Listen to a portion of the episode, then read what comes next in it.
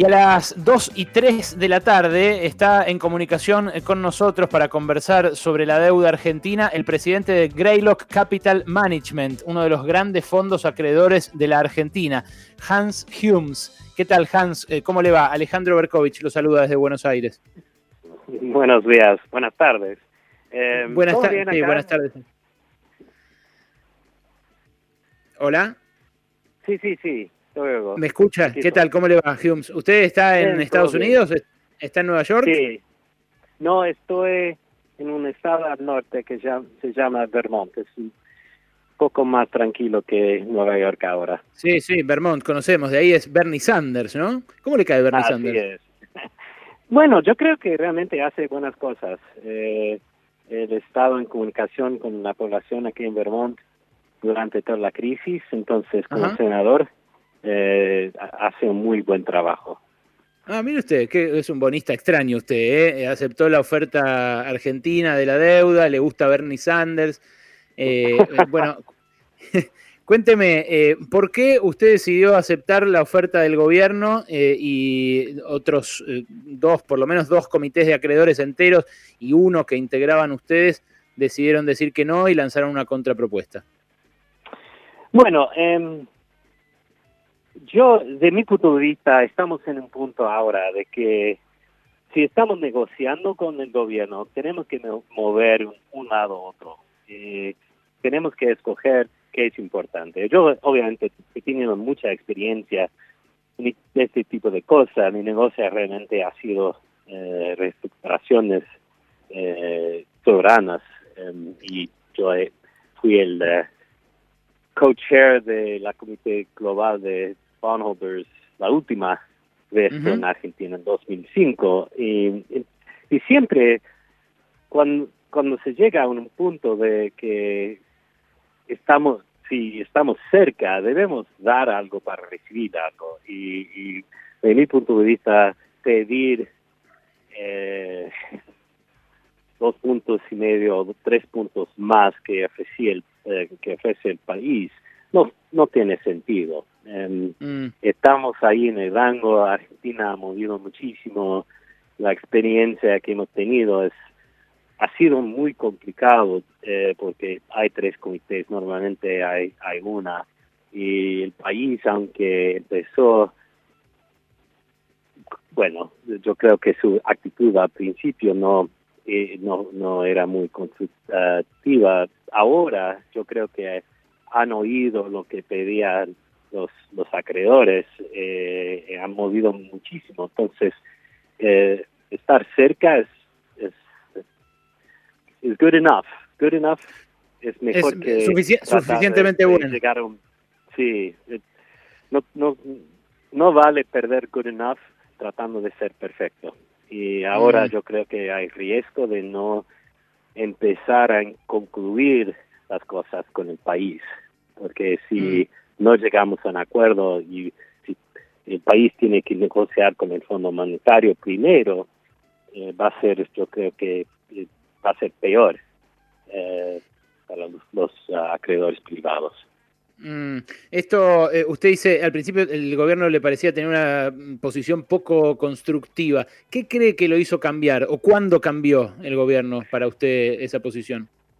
Bueno, yo creo que fue un, eh, fue un proceso. Yo creo que los asesores eh, tienen mucha experiencia. Nosotros somos, obviamente, hemos trabajado mucho con, eh, con la FARC, em, pero yo creo que también el equipo eh, aprendía mientras que trabajaba sobre. entonces, yo creo que hay, hay algunos que querían hacer lo mismo que, que hicieron en 2005, pero es una nueva realidad y el movimiento que hemos visto del, país es, bueno, es significativo. Entonces, realmente espero que lleguemos a un acuerdo pronto, porque no vale apostar dos centavos o apostar 20 centavos para, para tratar de ganar tres más. Mm. Usted dijo que eh, la posición intransigente de BlackRock, por ejemplo, eh, BlackRock es uno de los fondos más grandes y, más eh, poderosos que están negociando la deuda argentina, que usted adjudica esa dureza, esa intransigencia a que pueden tener poca experiencia ellos o una cuestión de ego. ¿Podría ampliar este concepto? Bueno, vamos a ver lo que pasa, pero es, es, ha sido interesante porque en los últimos 10, 20 años eh, los fondos grandes nunca han entrado en el proceso de renegociación. Es decir, que hemos estado ahí negociando con un país y los fondos grandes están ahí en el background. Em, esta vez yo creo que tenían ganas de empujar el asunto ellos solamente y pero no teniendo la experiencia de haber hecho, lo haber hecho con en el pasado, es fácil. No sé, yo creo que la experiencia que tiene mucha de esta gente viene de Ohio, en los Estados Unidos, que es muy diferente el estilo que mercados emergentes, especialmente con Argentina. Y hay que mm. ajustar. Em, es una, una realidad diferente, obviamente. Mm, eh, eh, pero, eh, ¿por qué cree puntualmente que, que, BlackRock llevó la voz cantante dentro de los más duros contra Argentina? No sé, yo puede ser una cosa de estilo. Em, yo creo que algunos de los representantes de, de, esa compañía, no sé, querían luchar en vez de negociar. Realmente es mejor preguntar eso a ellos en vez de a mí. Mm, entiendo. Bueno, pero ustedes formaban parte del mismo bloque, digamos, reclamándole mejoras al, gobierno eh, y eh, ellos, por lo que supe yo concretamente, llegaron a, prácticamente amenazar a los negociadores argentinos, eh, por lo que supe bueno, en un momento... sí, sí, sí, tiene razón. durante una negociación hay que ajustar a la, realidad. Hay que reconocer, el, no sé, el, eh, la presión política que tiene Argentina y realidad económica durante la negociación. Y llega un, siempre hay un punto de luchar, y pero cuando se llega a un punto de que los ambos lados están cerca, es mucho mejor no luchar a ese momento, sino ofrecer algo para recibir algo, porque siempre en una negociación debe haber cosas que sean importantes, eh, no sé, en documentación, asuntos legales, precedentes de defender, que deben ser más importantes que un punto más en descuento, dos puntos más en descuento que 10%. Y lo que yo he aprendido es que algo que es importante a mi lado, no tiene tanta importancia al lado del otro lado. Entonces, encontrar lo importante del otro lado, ofrecer eso para recibir lo que es importante para mí. Y eso, mm. estamos ahí en ese punto. Em, y, deberíamos, los, los acreedores que hicieron la oferta el lunes, yo creo que hubiera sido mejor aceptar descuentos del gobierno o ofrecer algo cerca para recibir lo que realmente quieren. Mm, eh, estamos hablando con Hans Humes, es el titular de Greylock Capital Management, uno de los fondos de inversión grandes que decidieron aceptar la oferta, la última oferta argentina, la cuarta oferta, digamos la cuarta enmienda de la oferta inicial eh, y que abandonó los comités eh, que le hicieron una contrapropuesta a Argentina a este respecto. Usted decía, Humes, que ahora si no agarran eh, el problema sería que Argentina tendría que empezar a negociar ya con el Fondo Monetario y que después de negociar con el Fondo Monetario quedaría menos plata para los acreedores. ¿Cómo es eso? ¿Ustedes eh, qué, creen que va a hacer el Fondo Monetario con Argentina? Bueno, sí. Obviamente yo no soy no soy un participante del diálogo que tiene entre el Fondo Monetario y la República Argentina, pero si no pueden llegar a un acuerdo con nosotros, eh, tienen que avanzar en un lado u otro. Y yo he tenido muchísima experiencia negociando con el Fondo Monetario y es más importante en su lado eh, dejar el país poder crecer su, su economía y poder pagar al Fondo Monetario. Entonces siempre descuento de que, que dejan a los eh, a los acreedores privados eh, es menos que, que, que hay antes. Es decir, mm. que el, el pensamiento del Fondo Monetario es quitar la, máximo posible de los acreedores privados normalmente. No, no lo dicen, pero es la realidad. Entonces el riesgo que nosotros estamos tomando es que, bueno, si, si yo fuera a Argentina, si no puedo hacer nada con los acreedores privados, tengo que empezar en una negociación con el Fondo Monetario, porque es un acreedor muy grande. Y mm. si, si, si tenemos que esperar hasta que se resuelva eso, que yo, bueno, estoy seguro que queden menos eh, para mm. nosotros. Bueno, lo que dicen eh, Hans, eh, repito, Hans Humes, titular del fondo Greylock Capital Management, lo que dicen los que están más intransigentes es, y podemos hacer como hizo Elliot, como hicieron los fondos buitres en, en 2015, hacemos juicio, esperamos que cambie el gobierno y ahí cobramos todo. ¿Usted por qué no cree que esa es una alternativa a mano?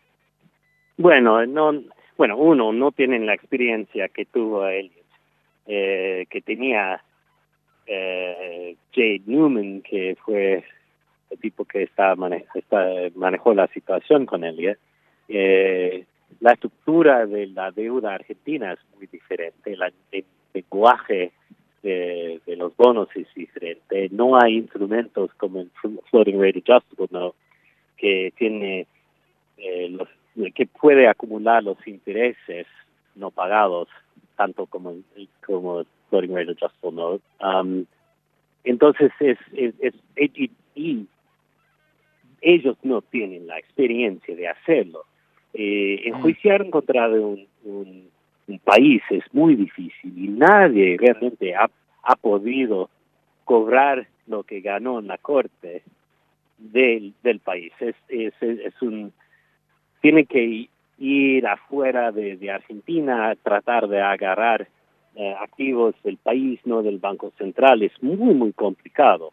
Y tratar de empujar el país para que no pague, eh, bueno, eh, a través de las cortes americanas, yo no creo que tendrán éxito. Eh, las compañías no tienen la experiencia realmente, yo diría que Elliot es, una compañía de inversión muy distinta. Es, tiene una reputación de ser muy agresiva. una compañía, un BlackRock, un Fidelity, un fondo mutuo, mm, no tienen ganas, la experiencia de luchar así. Eh, mm. Y también el reclamo no no no, no será lo mismo como como eh, como, como recibió Elliot. Mm. Eh, le hago las últimas, Hans. usted cuando decidió comprar bonos de la deuda argentina, ¿esperaba que se produjera un impago tan rápido o lo sorprendió un default al final del gobierno de Macri? Eh, bueno, nosotros eh, no, no, no lo jugamos así durante el cambio de gobierno en ese entonces. Siempre tenemos em, eh, tenemos bonos de deuda argentina en nuestro portfolio porque somos un fondo de mercados emergentes. Em, mm. No no jugamos como Elliot.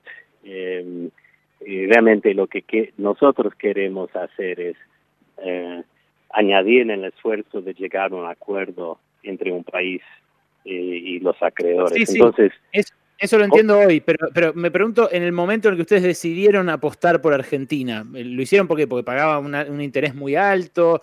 Eh, porque me imagino habrán visto que Argentina ya había tenido ocho cesaciones de pagos en su historia, eh, que, bueno, tiene también eh, una, tradición de problemas en cumplir con el Fondo Monetario, eh, una dificultad sistemática con su cuadro fiscal. ¿Qué fue lo que lo sedujo? ¿Qué fue lo que lo hizo invertir en papeles No, bueno, nuestro fondo es raro que que hacemos inversiones de 100 centavos. Entonces, ¿Cómo, es raro que, que hacemos inversiones en mercados primarios, es decir, que no compramos muchos de los bonos que emitió el gobierno anterior. Eso es una pregunta, pero eh, la, la respuesta es que si hay un flujo de caja a los mercados emergentes y los mercados están subiendo, mucha gente invierte dinero, los fondos tienen que invertir, dinero que recibe y entonces ese flujo de caja va a los países que pagan más.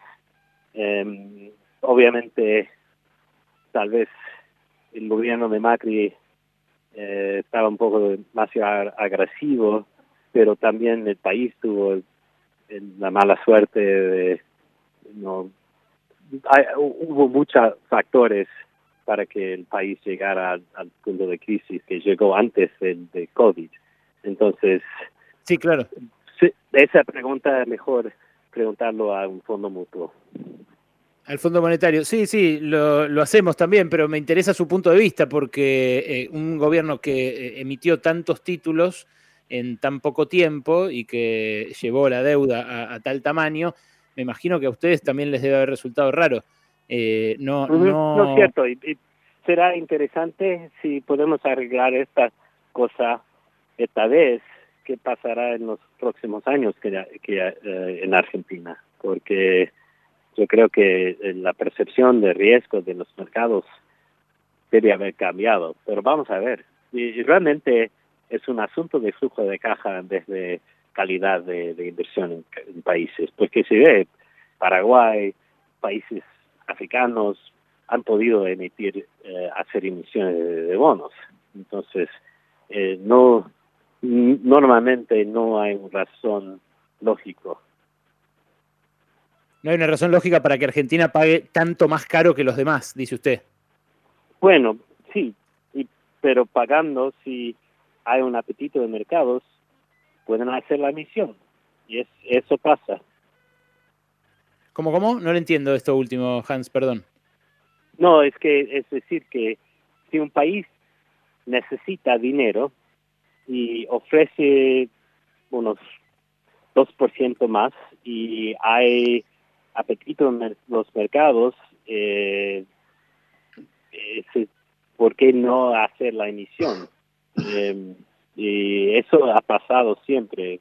Mucha gente habla de, racionalidad en, en, los mercados, pero no existe, es flujo de caja. No existe racionalidad, es solo flujo de caja, dice usted. Sí. Bueno, interesante, ¿eh? interesante definición. Eh, ahora, eh, la verdad que uno espera algo de racionalidad cuando, cuando ve tantos millones de dólares moverse, ¿no? ¿No les hacía ruido a, ustedes en el último tramo antes de que Argentina fuera al Fondo Monetario, por ejemplo, en 2018? ¿No les hacía ruido que Argentina pagara tan caro y que siguiera endeudándose? Bueno, sí. Eh, yo, de mi punto de vista, era, era bastante obvio que iba a haber problemas, pero yo me di cuenta de eso en 2000 también. Mm. el, grueso no se dio cuenta, digamos. Eso crea oportunidades, pero crea problemas también. Hans, es clarísimo lo que nos está contando. Le agradezco mucho por este rato. ¿eh? Ok, muchas gracias. Hasta luego, un abrazo. Hans Humes, el presidente de Greylock, uno de los fondos de inversión que aceptó la eh, oferta argentina. Quiero aclarar que eh, es uno de los fondos que al principio estaba durísimo, ¿eh? no es que es un amigo de Guzmán que está saliendo con nosotros. Obviamente acepta ahora la entrevista en público porque ya cesó su parte de la negociación, pero era este uno de los que al principio más tironeaba para que Argentina ofrezca más. Eh, no hay una razón lógica para que Argentina pague tanto más interés que sus vecinos, dice. Eh, yo veía venir que iba a haber problemas, también dijo, eh, pero lo había visto también en el año 2000. Definiciones de uno de los bonistas importantes que negoció con Guzmán este tiempo, acá en Pasaron Cosas.